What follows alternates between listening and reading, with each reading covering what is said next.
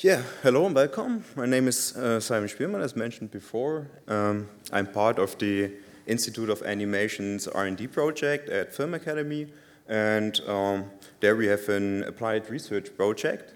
The title is there. I don't repeat it, you can read it for yourself, but in the short, short terms, we're trying to develop uh, stereoscopic post-production tools. So, yeah, let's start. First, I will give you a short overview uh, the project. Um, it's a little bit special because it's an applied research uh, project with a lot of project partners we have. So we have mainly three parts. So one part is the HCI. It's a group of uh, computer vision experts from Heidelberg. The uh, middle part is the Film Academy. And the other part are the companies or five companies from Baden-Württemberg. It's Unexpected, Pixelmondo, and Bewegte Bilder as uh, media producing companies, as well as um, hardware manufacturers. We have Screenplane, it's a camera rig manufacturer, and Fidelity uh, as an autostereoscopic display manufacturer. Yeah. So this project, this project is uh, founded by the Ministry of Economics and these five companies.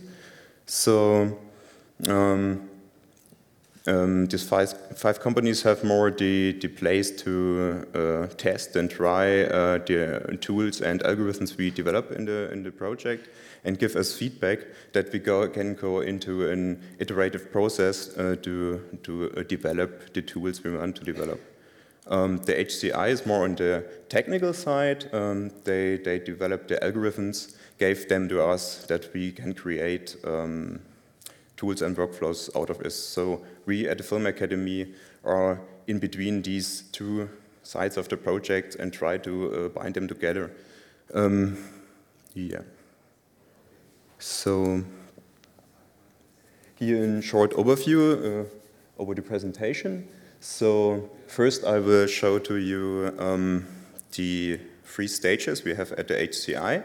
Uh, there we have three PhD students which are developing for, uh, yeah, we split up the, the needs we have into three major major uh, uh themes. So we have um, time of flight and sensor fusion.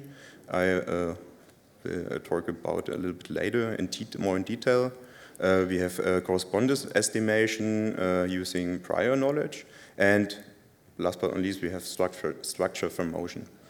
All these things we do because we want to have an, yeah, at least a depth map of a scene we are shooting because this is fundamental to, um, to do all the uh, post-processing we need to edit uh, stereo uh, perception in, in, in, movie productions or media productions. Uh, next step, I will show you then the uh, tool integration in our application framework Frapper, and at the end I can show you a short demo it's a captured video at this time. So yeah, then we go to the first PhD student and his uh, femur. Um, time of flight. What is time of flight? Okay, um, we are on set and what we want to have is the depth from the scene. So the idea is, okay, we can measure uh, the depth. How we can do this? Okay, there is an nice technique there. We can use a uh, so-called time of flight camera. Uh, it is able to uh, measure the depth per pixel. So therefore it uses an, an, light and it measures the time the light needs to come back from an infrared spot directly installed on the camera. These, these spots are on the right and left side of this camera to the object and back to the sensor, and then we can calculate out of this information the depth for the pixel we uh, recognize at this, at this point. So why we use the time of flight and no other techniques? Um, because time of flight is fast. It's really fast. We can capture up to 30 frames per second, which is in these terms for depth estimation systems really fast. It's really price, uh, yeah, prices and uh, yeah, it's stable on object edges in contrast to some other techniques, for example, in structured light scanner, um, the Microsoft Kinect, for example, is a structured light scanner. These systems have a lot of problems with, with object edges. Yeah, and, uh, also, the system is very fast in development, so uh, some of the manufacturers announced higher resolution cameras, and this brings me to the disadvantages of these systems, the resolution. The actual uh, system we are using here in the project has only a resolution from 200 by 200 pixels, what is uh, not much. Uh, it also has uh, a lot of noise, and uh, the measuring distance is, because we use active lighting for the steam, a maximum of 10 meters. So now um, the idea is how to to prevent these disadvantages or what we can do to, for example, upres these uh, these uh, low resolution images and how to keep uh, the problems uh, of the uh, noise. So the idea is now basically to add additionally to the time of flight system some normal standard cameras. Here we use uh, so we need one or more cameras.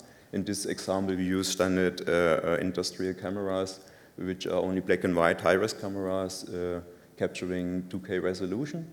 And then do sensor fusion. Uh, fusion. That's the magic behind this. So the idea is to have uh, the low-res uh, depth image. You can see on the top right side this false color image there, and in comparison uh, to this uh, in high resolution standard um, uh, intensity image.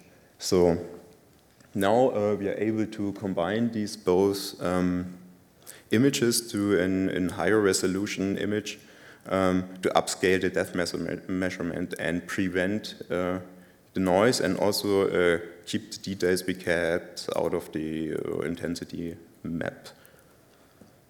So what we get is this one. So here uh, I have collected some of these uh, of our first results. You can see here on the left side, yeah, again the the normal in relation to uh, to the the result we get, um, the normal air resolution of the time of flight camera, the upscaled version here on this side. ah, okay. Okay, this is the normal resolution, the upscaled resolution, of course, and here uh, is the result of our approach. Um, the false color uh, representation is flipped here on this side, so sorry for that, but uh, it also shows the same content.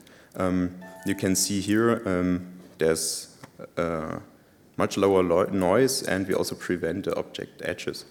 Um, yeah. So I can show you a quick example of this.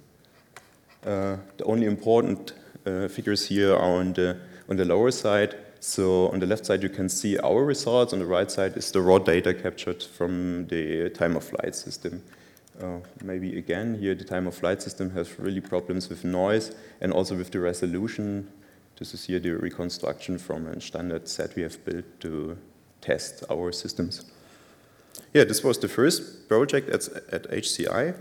The second is about um, optical flow and uh, correspondence me measurement. So as a basis to, to reconstruct the depth, if we could not use an, a depth scanner like the time of flight system, uh, it's possible to take a couple of, uh, of images and compute out of these images the depth.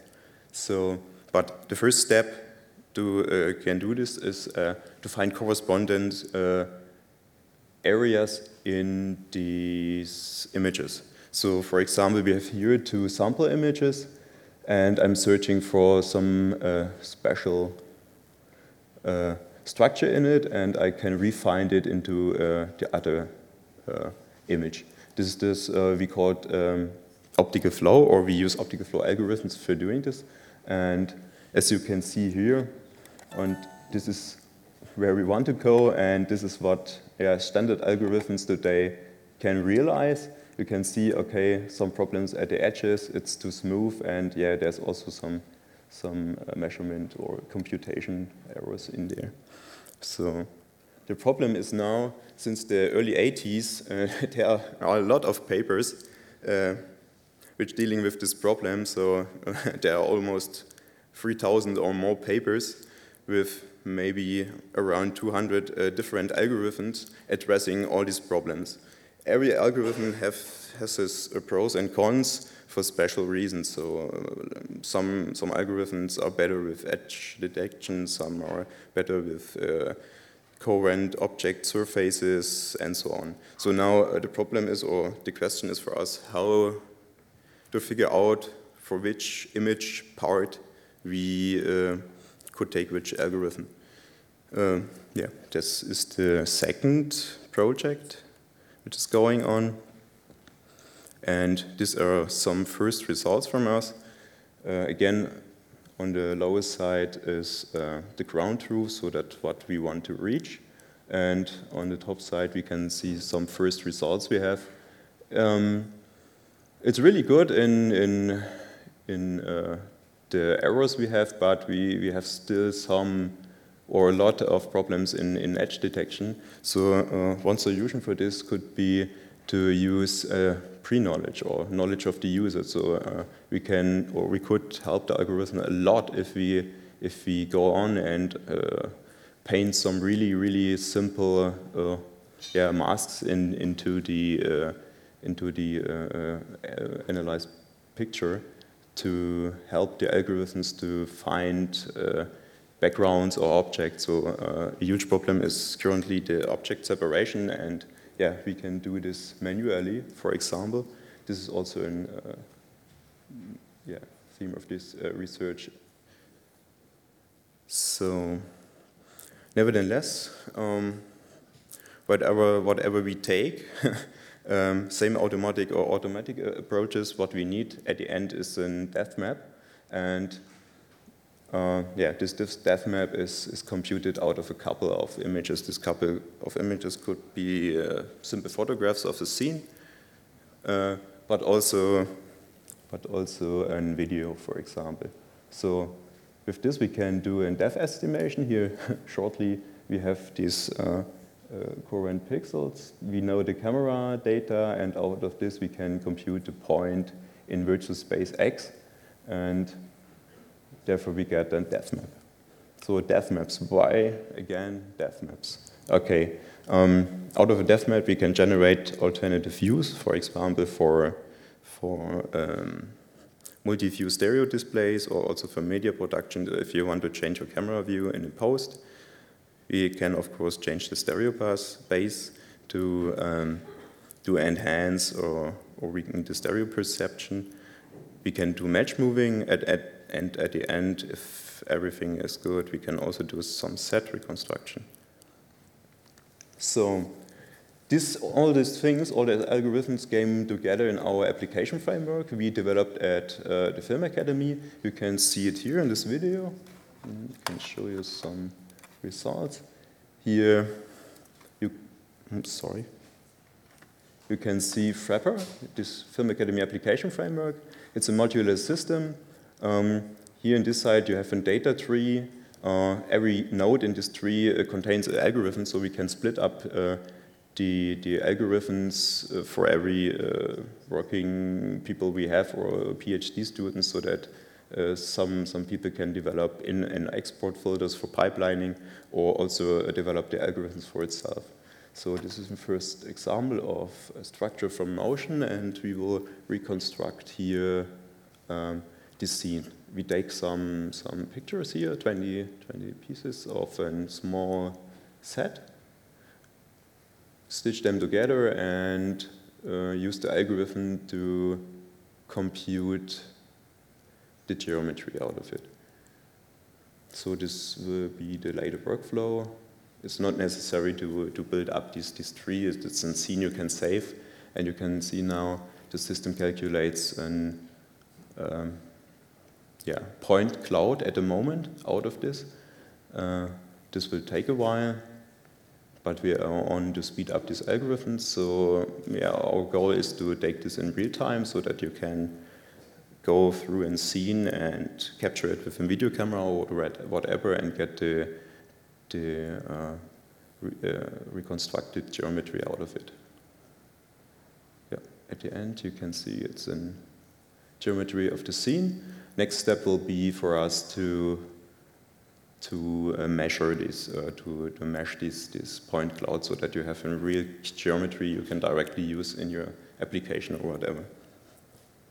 Yeah, as I mentioned before, we use Frapper, the Film Academy application framework. That's our target platform because it's free and open. It's from us. We can use it wherever we want. It's an open source project published under the LGPL system. And yeah, it's completely modular and open for, for everybody. You can download it on the internet. And yeah, it's a nice platform.